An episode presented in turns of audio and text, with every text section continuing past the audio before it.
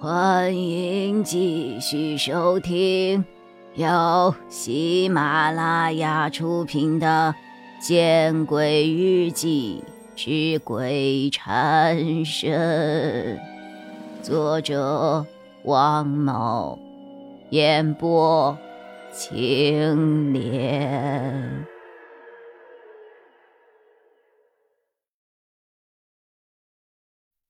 此刻的我。已经不再怕崔真了。哦，对，那里的幺零四号柜子，我把那个平板电脑放在那儿了。崔真也仿佛才想起来，你不是死在二零九宿舍？我很是惊讶。不是，我和我姐姐死在一个地方，只不过当时放假了，而且似乎金吉明那个禽兽。早就料到我会自杀，所以我偷偷的把平板电脑藏了起来。我自杀以后，现场很快就被清理了，然后我的尸体就被搬到了这里，成为了一起离奇的案件。崔真的笑带着嘲弄。那个平板电脑会不会已经被取走了呀？毕竟姓金的那个混蛋一直在监控你，是吗？呵呵，他们的确来过，我用各种方式吓他们。有一次，他们刚刚撬开柜子，看到我的头在里面，其中一个还给吓死了。来几次我吓几次，他们终究不敢来了。我也只有用这种办法来满足自己。报复的心理了。如果能够拿到那个平板电脑，交给怪咖，或许就能够从中找到金吉明的犯罪证据。我的心里这样盘算着。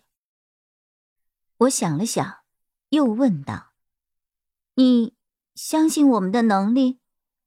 或许我们几个人加起来，也没有办法和你比啊。”毕竟我们是人，我们想要撼动对方像金吉明这样的庞然大物，困难可想而知。不，我不相信。崔真摇了摇头，可说出的答案却让我感到意外。但是我相信你的实力。崔真看着我的眼神似乎有些。意味深长。不过，我读不懂。啊，谢谢你的信任。我长长的呼出了一口气。加油哦，加油！崔真对我握了握拳头，随后身影渐渐的在镜中消失了。我叹了一口气，将蜡烛吹灭，走出了卫生间。没事吧？没事吧？朱曼和高月亮率先围了过来，语气十分的关切。而夏寒和阮老师看我的神情也是关心之极。没事，崔真她很好相处。我回过头。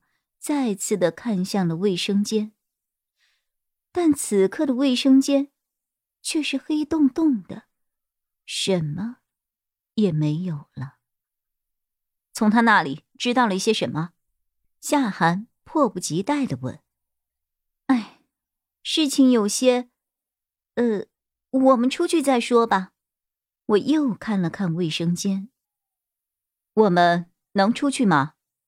夏寒看向了袁老师，可以，我们一起吧，这样要方便些。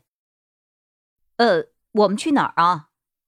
我们一行五人顺利的走出了七栋宿舍楼后，高月亮好奇的问着：“老秦氏，老秦氏，老秦氏。”高月亮和周曼都十分惊讶。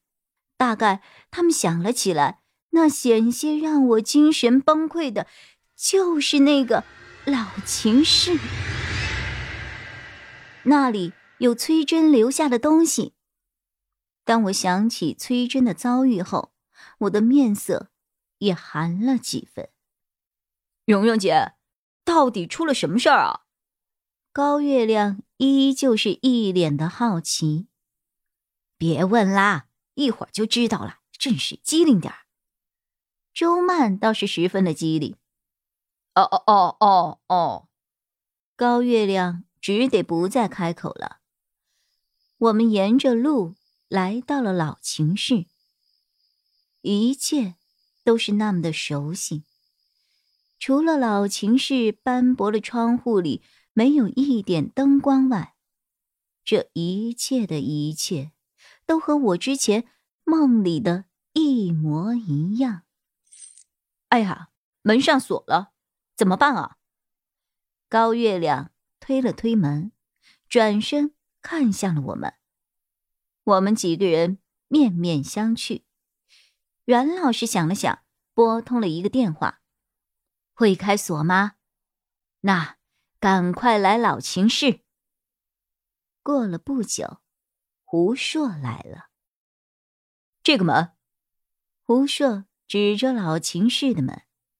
见我们点了点头，他也不废话，从口袋中掏出了一个回形针，然后将它掰直，在锁眼里捣鼓了几下，把门轻轻一推，开了。哎呀，真是神乎其神的开锁匠啊！可惜你没有公安的证件。周曼对胡硕竖起了一个大拇指，说了一句令胡硕有些哭笑不得的话。说完后，周曼便拉着高月亮的手，率先进入了老秦室。既然崔真没有害我们的意思，那么我们这些人之中。最胆小的周曼和高月亮也觉得没有什么好怕的了。再说，就算真的有什么，胡硕是退役的特种兵，而夏寒又有各种通灵的本事，所以两个人的确没有什么好怕的。本集播讲完毕，你关注了吗？还没有，那，你转头看看身后。